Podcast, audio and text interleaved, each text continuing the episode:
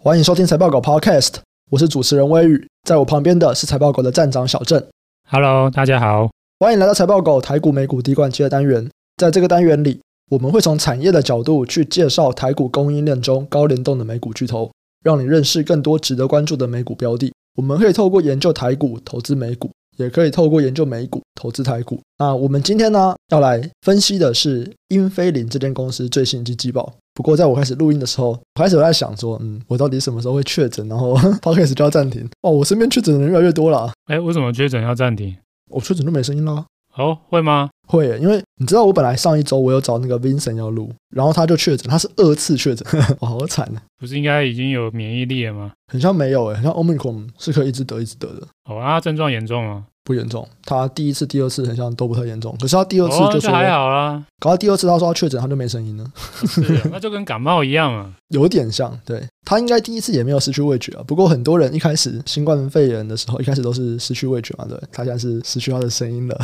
现在还会失去味觉吗？Omicron 好像很少听到，Omicron 比较常听到的就是一般感冒的症状，发烧、喉咙痛这样。哦，咳嗽，我觉得还好啦。这个大人现在都免疫力，现在好像比较麻烦是小孩子吧？对啊。像我们现在是第二周全部远端哦，你们现在全部远端啊？为什么？就连 Jeff 他们也都远端，Jeff 跟 Sky 什么？真的假的？对啊，对啊，对啊！你知道，连去年第三集的时候，Jeff 都还是有进公司，现在 Jeff 也都没有进公司。哦，那如果 Jeff 都不进公司，那应该真的很严重吧？对啊，对对对对，他应该就是个指标吧？对，没错没错，就是 Jeff 上周说连那边都要远端的时候，我就嗯哦，所以哦，那就真的很严重哎。对对对对。哎，那这样就是大家要小心一点啊，因为连 Jeff 都不去公司了，那应该是真的很严重啊！真的，大家很在意这个。可是我其实就路上也没有去年三级警戒那么少人啊。不过我看百货公司的确美食街少蛮多的。真的吗？嗯，百货公司像我礼拜六的晚上。因为我的健身房在信义区嘛，在市政府那边，所以我会先去那边吃点晚餐，然后再去健身房。诶，真的健身房就不要说，健身房真的就都没有什么人，就是我觉得人更少了。然后健身房应该是我就从三级警戒解除之后，就人开始可以进健身房之后，我觉得最少的一次。然后百货公司的地下街就美食街，通常也都会全满在那个时段。可是我那天去的时候，每一间店大概都是坐可能五层六层而已。所以你现在是逆向思考，就对。就是人越少越要出去玩。你说我刚从礁溪回来，没有没有，礁溪也没什么人啊，对啊，所以我就是。哎，算是逆向思考吗？哦，也算，对，反正就都没有人嘛。想说去礁溪，他们会不会不会帮我把房型升的好一点啊？没有。哎，那所以他们客房有满吗？我不知道哎，可是我是礼拜六晚上订礼拜天的，还蛮容易订的，所以感觉起来就是要订都有位置啦。OK OK，不过就是等我哪一天中了，可能 p o c k e t 就要暂停。还好啊，就一集啊，你就嗑个感冒药，应该就是一个礼拜吧。好 天哪，这个老板是你中病毒就嗑感冒药上的。现在这不就已经对于有这个免疫力的人而言，就像感冒一样了吧？对啊，对啊，可是喉咙会痛哎，喉咙会痛，你还一直叫我讲话，所以我说要休息一集啊。哦哦哦，好，好，那我们就来看一下，今天我们要看的这间公司是功率半导体的龙头英飞凌。英飞凌在上一周公布了最新一季的季度报告，那我们今天就会来稍微的分析一下这边公司季度报告背后所含的相关消息。那首先还是先来介绍一下英飞凌哦。英飞凌啊，现在是在美股的 OTC 上市。那它是功率半导体的龙头，市占率有二十趴，而且也是车用相关半导体的龙头，这边是十三点二趴。那在 MCU 产业排行是第三名，它目前的市值啊是三百八十七亿美金。如果放在台股，就仅次于台积电。所以英飞凌它其实就是一个世界级的半导体公司嘛。那为什么我们要去关注英飞凌？主要啊是对台股投资人来说，其实台股的一些 MOSFET 或者是 MCU 族群的营运，都跟欧美日巨头有相当大的联动关系。当英飞凌这些巨头的产能不足的时候啊，台股的这些业者就会受惠它的订单溢出而成长。所以啊，如果有在关注台股，不管是 MOSFET 或者是 MCU 族群的投资人，都应该要密切去关注英飞凌的营运状况。那我们今天如果来看英飞凌最新一季的这个季度表现，它的营收啊成长了四点四趴。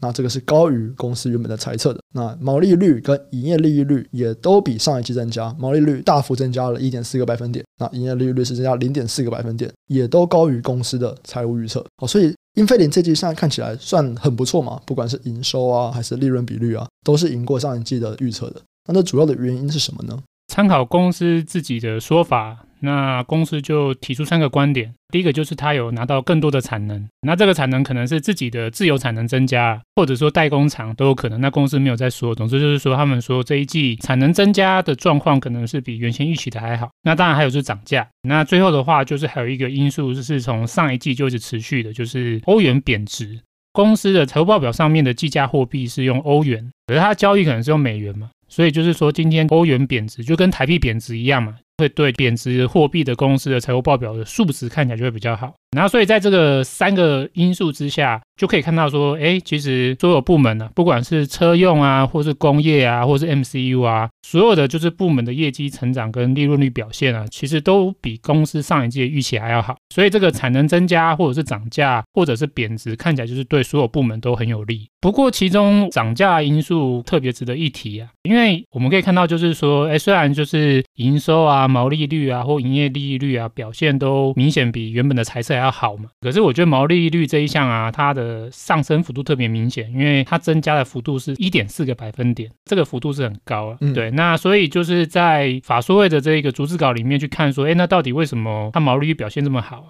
其实经营阶层在法人的问答中间有透露一个有趣的观点，就是说本季的毛利率表现会这么亮眼呢、啊？应该有一部分原因是因为跟涨价有关，那这个涨价又是因为它的涨价先于成本上涨吧？就是说，它这一季其实第一季的成本还没有明显的上涨，可是它已经率先就是在第一季就先明显的涨价，这个导致就是第一季的毛利率看起来就是上升的特别明显。可是公司其实在后续的这个问答或者是展望有先打一些预防针啊，就是说第一季先涨价，可是真正的成本上涨，它预估可能会是在第二季。原因因是因为像乌俄战争带来的成本上涨，或者是中国封城啊，这些因素都是比较偏向第一季季底才逐步发酵的，嗯，这样来看的话，就是说它是现在第一季涨价，可是第一季的成本其实在大部分时间都还没有明显上升，可是，在季底发生的这个乌俄战争或者是中国封城，就会对接下来 Q 二带来就是比较大的成本上涨，所以这样我们可能就会看到，就是第一季的毛利率明显上升，可是后续的成本就会再追上了，那可能就是短期的毛利率或者是它的利润比率又会再度回落。像这个观点呢，我们之前在那个财经时事放大镜的系列里面。我们也有提过，就是如果去看台股的电子股，基本上第一季的财报表现也都还不错，但是股价还是不好嘛。那这个其中一部分也是在反映刚刚有提到的，目前整个经济的这个不好的因素啊，其实都是大概在三月底四月初才开始有明显的状况出现。换句话说，我们现在去看第一季，那个表现很不错，是很正常的。可第二季应该就都不太好。那如果我们看英飞凌，英飞凌它展望它下一季的营运啊。他认为啊，我营收可以持续成长，他的营收预估是比这一季我再成长三趴，但是营业利益率哦就会比上一季大幅下滑二点一趴，那这个其实影响算是蛮大的。然后他在这边啊，就像刚刚提到的，他认为会影响到利润比率最大的问题，就是包含说像上海的封城，或者是一些通膨、原物料成本的上升。那这些东西其实也是相同会反映在台股的这些电子股的不利因素嘛，对。所以我们是可以去借由英飞凌对接下来这几个状况的描述，对应到台股那边相关电子股的描述吗？我觉得就是可以啊，对啊，因为像英飞凌是很有指标性的嘛，因为它就是在它所专注的几个领域，像功率半导体，嗯，对，或者说 MCU，它就是一个龙头的业者，嗯，对，那龙头的业者理论上议价能力会是最强嘛，嗯。那连龙头业者英飞凌他都觉得他 Q 二他会短期受到这些成本上涨的侵蚀。那我想这些非龙头的业者，像可能是台股啊，或者是亚洲、中国那边的一些相关的，就是二三线的业者，那我觉得他当然不太可能说哦，我比龙头业者还强，应该比较不会啊。所以我觉得成本的因素，如果英飞凌表示说在接下来第二季就会开始明显浮现，那我觉得台股或者是亚洲这些二三线的业者，应该也会同样受到影响。好，那接下来就来看看说英飞凌他是怎么样去描述他所遇到的这些状况。那首先我们可能先来看成本的部分吧，就是我们刚刚提到了嘛，影响成本几个比较大的，包含说像上海封城或者像通膨这部分，英飞凌是怎么说的呢？乌俄战争的话，那当然第一个会导致它的材料跟能源价格上涨比较明显的。那材料的话，那当然我想公司最主要会是指的是一些像在亚洲有封装吧，封装在亚洲这些封装的材料的上涨会比较明显。再来的话是封城，那封城的话对物流的话影响比较大。那这也主要也是因为说英飞凌它其实全球有三大物流中心，其中一个它就位在上海，嗯，对，就是上海是就是等于是整个东亚这边的一个它主要的一个发货的一个集中物流管理的地方吧。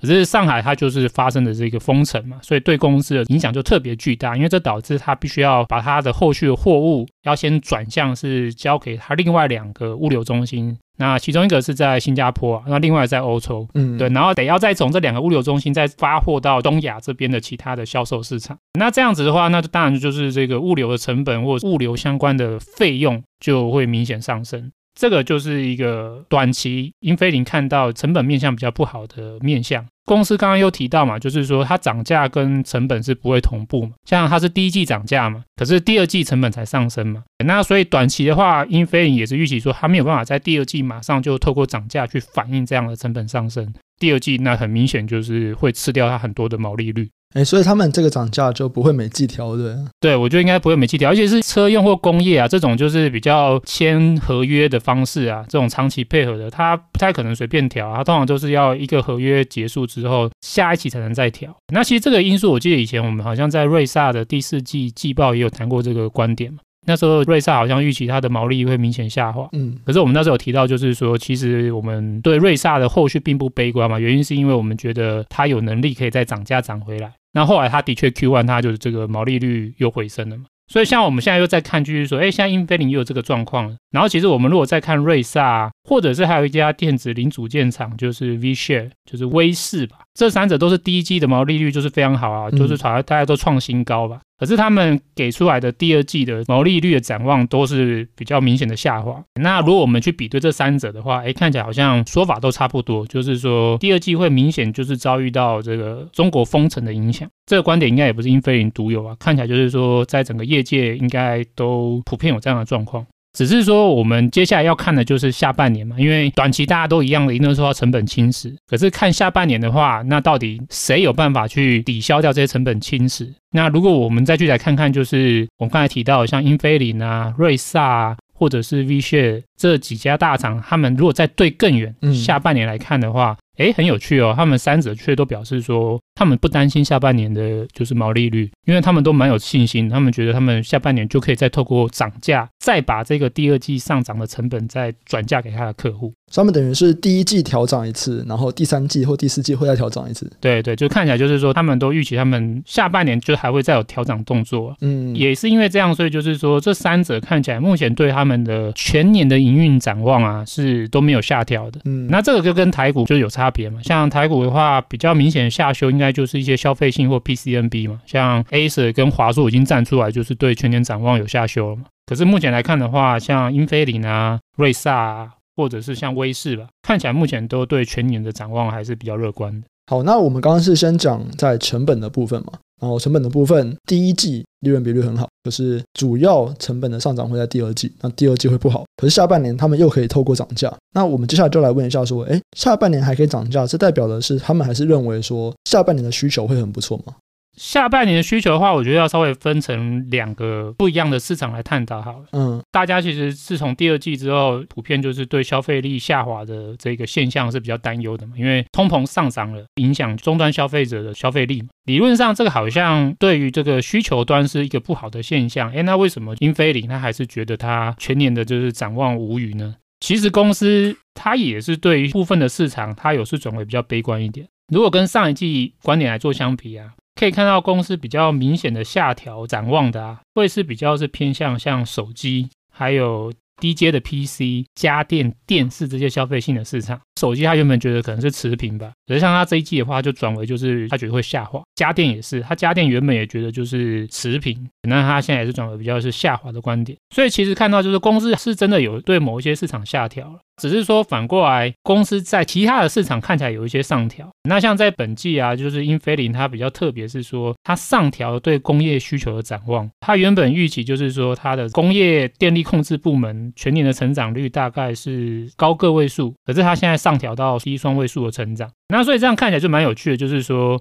一方面就是有部分的需求，就消费性的需求，英飞凌的确是有在下调，可是反过来就是在一些非消费性的需求，像工业好了，它却是上调了。那这样子整体两者这样一个下调，一个上调，那到底最后对英飞凌影响是什么？其实，我们如果刚刚看提到我们说英菲林其实对全年展望是乐观的，就知道就是说英菲林一定是觉得后者就是非消费性市场的上调对他们的影响更大。那这也是合理的嘛，因为就是我们看英菲林，其实它七成的营收，七成以上的营收是来自于车用跟工业，嗯，它消费性其实是不到三成的。所以说消费性下，非消费性上，这两者如果互相抵消的话，应该就是非消费性的上涨对英飞凌的影响是比较明显。那其实我们来看到，像刚才提到另外两家，像瑞萨啊，或者是 V-Share，都是啊，他们这三家公司其实都是七成以上营收都是来自于车用跟工业。以此来看，我们大概就可以知道，就是说，哎，为什么就是现在就是全球的需求或消费力看起来有下调，可是为什么这几家公司好像对他们全年展望好像都蛮有信心的？那就主要原因就是因为对这三家公司，他们的主要的营收都是来自于车用跟工业市场。那这几个市场还是比较供不应求，虽然消费性会对公司有些影响，可是因为消费性占比较少，所以它对公司的影响自然也会比较低。两者互相抵消之下，那车用跟工业的这个需求。状况比较好，还是可以支撑英飞凌和瑞萨的营运展望。如果我们这样来看的话，就是诶，这个三者对于下半年涨价还是这么有信心，我觉得算合理啊。因为以目前就是车用跟工业的下游状况的确是供不应求的情况之下，我觉得他们预期在下半年还可以再做一次涨价，我目前觉得是合理的。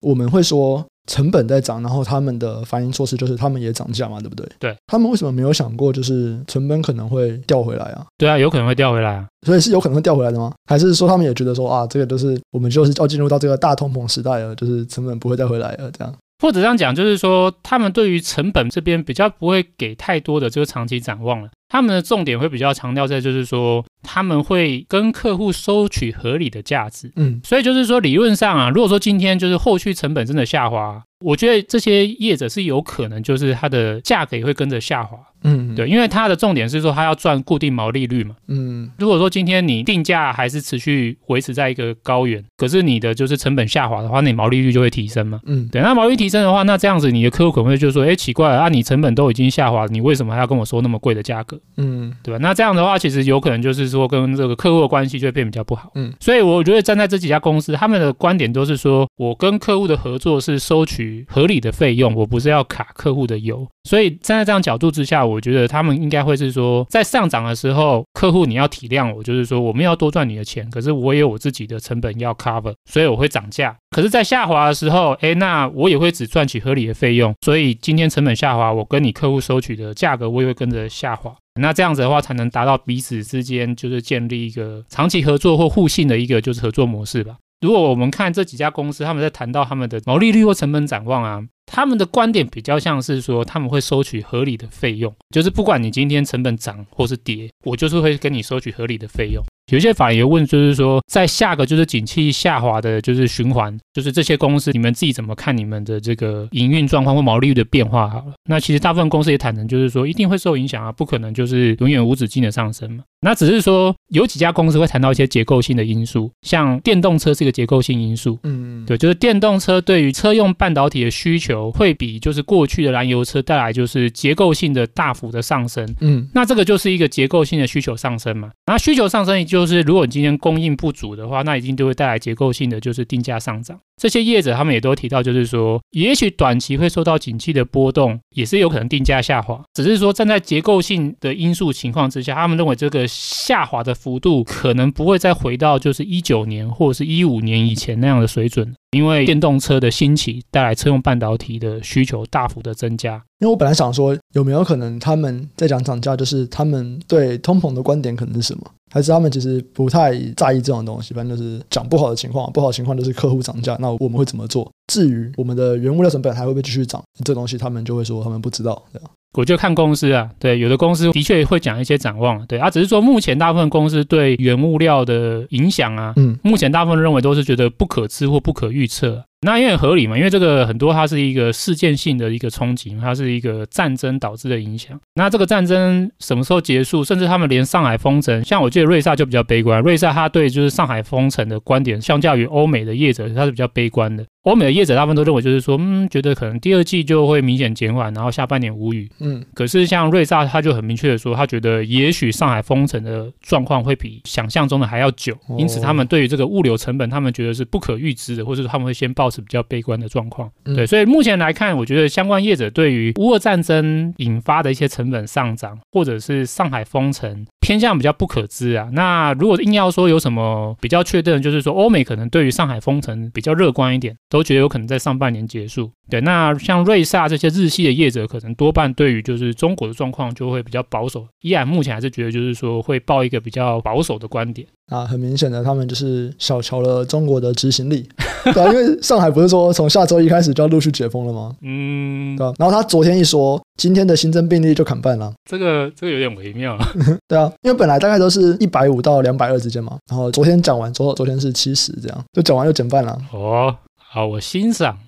我欣赏这种 控制数字的能力，不错。这个瑞萨应该是太过于悲观了。这个中国是非常有效率的。他们能够把疫情控制的很好，不过这好像说一直以来都这样，就是如果我们去看一些供应链，通常日系的业者的观点都会比较保守一点。哦，是。那欧美的话，就看执行长的风格。嗯，那欧美执行长，我个人观察，像说如果今天是华人啊，华人如果担任经营阶层的话，我觉得也会比较实在一点吧。嗯，今天如果是当地欧美人士的这个经营阶层的话，好像啊，只是当然这是我的个人的感觉啊，不代表说一定是这样啊。好像就是会相对比较乐观一点吧。嗯，好，那我们前面讲完了关于成本端供给的部分，也讲了需求端，就是消费性和汽车工业市场的部分。那我们今天来看英飞凌，它其实它是全年哦，它在这一季里面，它还上调了全年的展望。他认为我今年的营收跟获利会比我原本预估还要来得更好。那除了我们刚讲的原因以外，大概还有哪些因素呢？公司上一季有上调一次嘛？哎，它这一季又在上调嘛？嗯、那如果我们稍微回想一下上一季它为什么上调？它上一季上调，它主要的原因是因为它汇率，它预期就是那个美元上涨的幅度会再进一步上涨，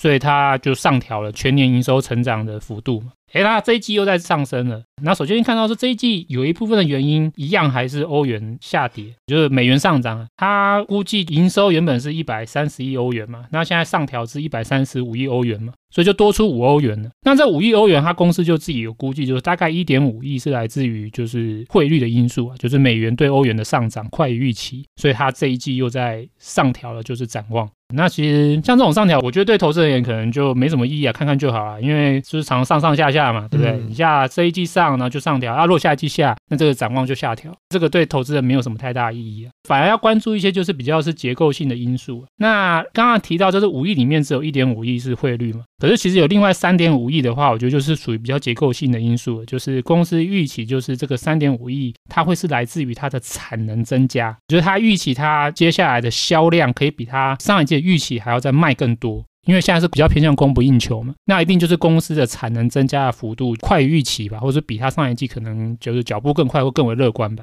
我们参考先看下英飞凌好了，那像英飞凌跟我们之前聊恩智浦有比较一个不一样点，就是说恩智浦其实它有超过一半是代工嘛。对，那所以恩智浦它预期说它下半年的就是营收成长，它的预期是代工晶圆厂的产能有新产能释出了，然后它可以拿到其中一部分，所以他就觉得他下半年可以再成长。那英飞凌的话，它跟恩智浦的差别是在它有比较多的是自由产能。如果没有记错的话，如果现在是在前段晶圆生产的话，英飞凌应该现在还是七成是自由产能生产。这样来看的话，说那公司到底下半年的产能增加原因是什么？当然，公司没有在这一季特别讲。我自己觉得应该可能是它的自由产能增加的脚步其实是比它原本预期好的。那因为原本公司在先前它的一个投资者大会，它就有给出一个 roadmap 了，就是说它今年有一个很大的产能增加重点会是在它的十二寸晶圆厂。对，十二寸晶圆厂扩产要在今年的脚步要开始就是明显的拉升。印象中大概就是从第二季开始，它有两座晶圆厂的扩产会开始加速，然后一直持续到下半年。那如果以公司目前这样，在现在第一季嘛，第一季到第二季这边给的展望，它开始上调它的产能或是销量的展望了，那我觉得很有可能就是它这两座十二寸厂的扩厂幅度是快于预期。那这个快于预期，我觉得是值得投资人稍微注意一下，尤其是在意功率半导体的投资人，因为功率半导体从去年开始就是明显供不应求嘛，其中一个因素就是跟这些大厂他们自有的产能不足，就是有明显的相关。那如果说现在这些大厂已经开始预期说他们自有产能的释放会加速，甚至英飞凌如果现在来看它上调，可能是一个快于预期的一个征兆出现了。这样子是不是代表说，诶，这个功率半导体供不应求的状况，从现在开始就会开始逐步加速舒缓？我个人会特别注意啊，对，因为我觉得这个对台股的功率半导体供应链是一个蛮重要的一个参考指标，就对了。好，所以我们接下来啊，就来看看台股的部分。其实我们一开始就有提到嘛，台股啊，在 MOSFET 或者 MCU 厂商相关，其实就会很需要去关注说我们这种欧美日巨头的关系，因为他们主要是受惠到这种他们吃不完的订单外溢，然后就会到台股这边来。那台股的 MOSFET 族群呢、其实我们在去年十一月的时候，我们有稍微讨论过。当时你是觉得啦，因为台股的 MOSFET 族群都是以消费性市场为主嘛，所以觉得说，嗯，接下来可能就不会太好。因为我们从去年就开始讲说，消费性在二零二二年表现应该不会太好这样子。哎，可是他们 Q one 看起来财报都还蛮不错的耶。对啊，没错啊，就是说，如果我们来去看台股几家就是 MOSFET 的族群呢、啊，嗯，第一季都是强于预期啊，嗯，干就是打脸就对了。第一季的毛利率都是不降反升啊，对，像那个富鼎，哇，富鼎提高很多诶，第一季，对啊对啊对啊，就是大幅提升嘛，对对对对，然后其他可能顶多只有捷力啊，捷力就是毛利率真的有下滑，可是像我们看到像大中啊，嗯、或者是像尼克森啊，其实他们毛利率还是没有下滑嘛。对，甚至是微幅上涨。那我们来看一下，就是说，哎，我们之前预期说消费性的需求有下滑，那到底有没有下滑？哎，看起来真的在发酵。对，对，这是第一个。好，再来第二个说，我们预期就是说，哎，晶圆代工费用持续上涨。嗯，那有没有持续上涨？那看起来的确持续上涨。嗯，对。那所以这样来看，就是说，我们预期的一些东西是真的有发生的。我个人觉得，如果有什么不如我预期的话，就是说，可能相对于像 NCU 或者是一些比较像驱动 IC 这样子一个就是需求的话，可能就是 MOSFET 的这个供不应求状况是比我预期的，就是更为供不应求了。或者是说，不管像刚刚提到像驱动 IC 啊，或 MCU 啊，他们有一大部分的制造，它是用十二寸，嗯，对，那十二寸的可能就是在产能的释放上面是比较快的。可是像 MOSFET 的话，它主要一定都是用八寸、六寸，应该没有人用十二寸做 MOSFET 的。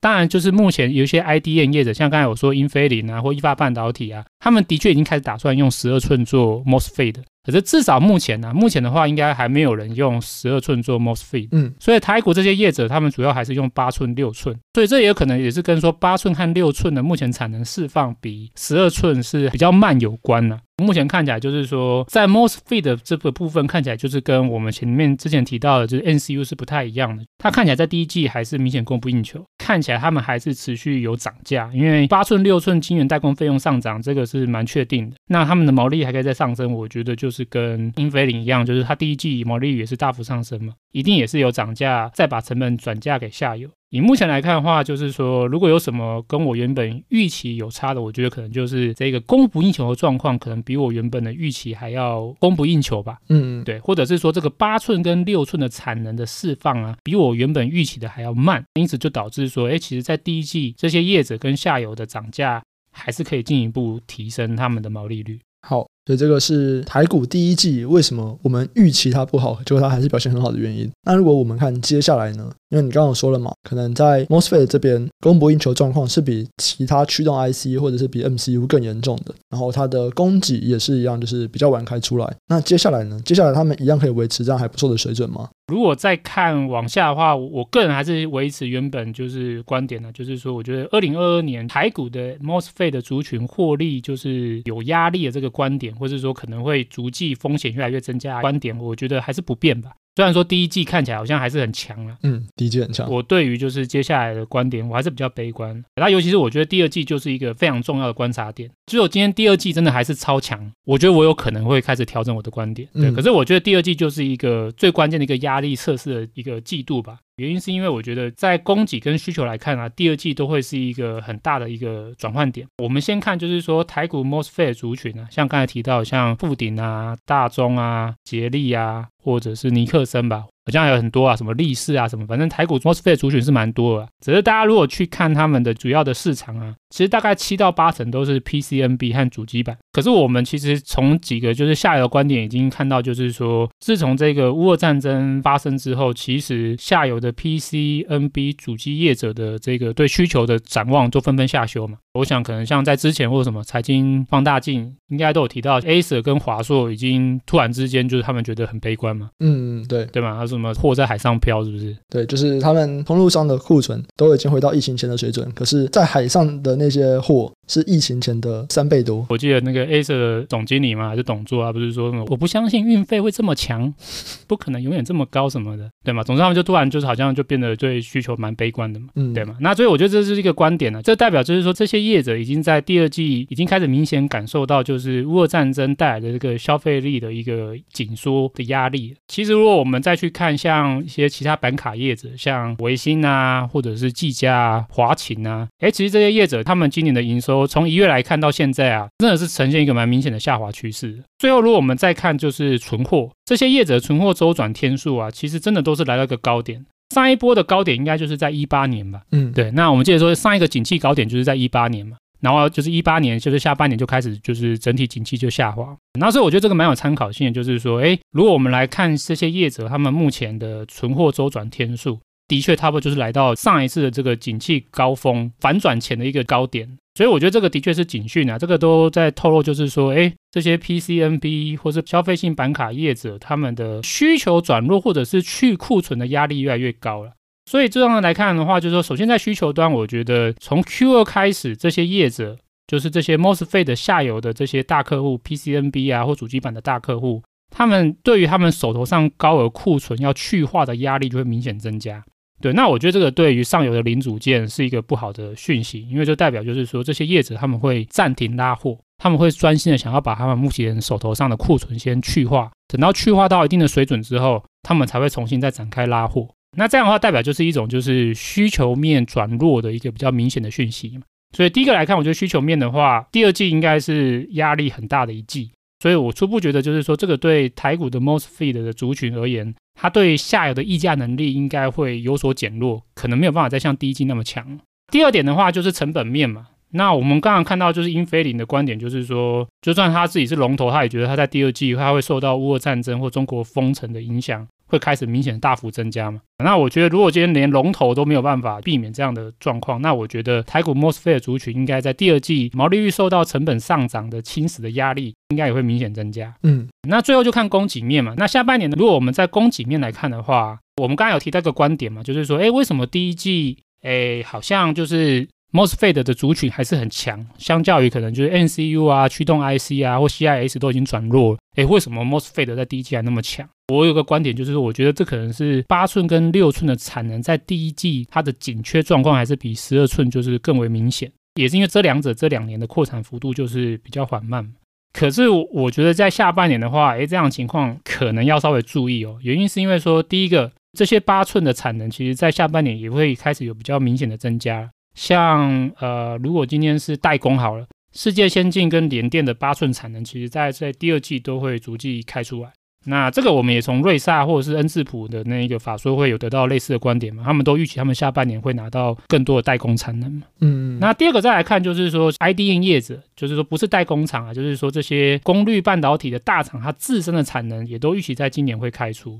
像我刚刚就有提到嘛，说英飞凌在法说会上面它有一个产量或销量上调的一个预测嘛？那我觉得这看起来可能是他们的这个扩产的脚步好于预期啊。对，那这个也会加速他们自身的 MCU 或者是 MOSFET 的供不应求的状况就疏解。对，那最后最后一个的话就是说，就算这些产能增加幅度不高，可是我们可以看到说，这些使用八寸制程的需求，像 DDIC 啊或 CIS 啊，他们其实需求已经开始下滑。那这个需求下滑的话，理论上啊，它等于就是会变相的就空出更多的八寸产能嘛。嗯，那空出更多的八寸产能，代表就是说这些产能就可以拿来给其他的就是八寸的需求去做应用。这样也会代表就是说像 MOSFET 这样子，也是使用八寸的制成的产品，因为 DDIC 或者是 CIS，就是驱动 IC 啊，或者是手机用镜头或图形晶片吧，它会受惠于就是两者的需求下滑，所以它也会拿到更多的产能。所以就是综合这几个观点来看的话，就是说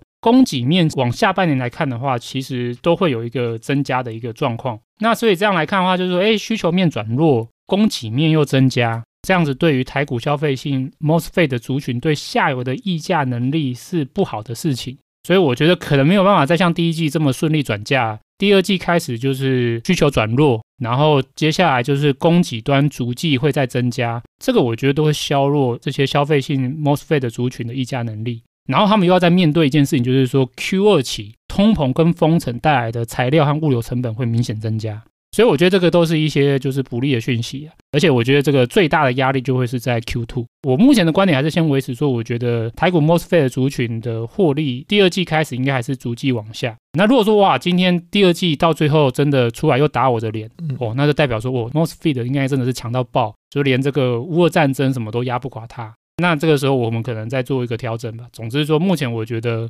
嗯，就第二季是个关键点，第二季的这个负面压力是非常大的。如果我们去看他们的四月营收，其实大部分表现的都还不错，哎。对啊，现在目前看到几家，好像除了富鼎吧，对，只有富鼎就是有比较明显的四月营收就掉下来以外，另外几家四月营收都很不错，哎。对啊，所以这个就是说，我们就初步观察吧。对，我第一步，我觉得就是说，现在成本端这边第二季应该是一个很大的压力，嗯，因为英菲林都自己都下调了。那的确就是乌俄战争跟上海封城是第一季季末才发酵嘛，所以第一个就先看第二季成本端的冲击。那再来就是关注，就是需求跟供给端的状况。需求看起来就是至少 Acer 跟华硕，它现在跳出来就是说，对，我就是下调全年展望，对，我对下半年也没有很乐观，我要去库存了。然后供给端看起来这边有在增加。初步而言的话，我觉得现维持原本的观点吧。嗯，没问题。那以上啊，就是我们看完了英飞凌最新一季季报的一些想法。然后我们最近其实都有在整理一些相关的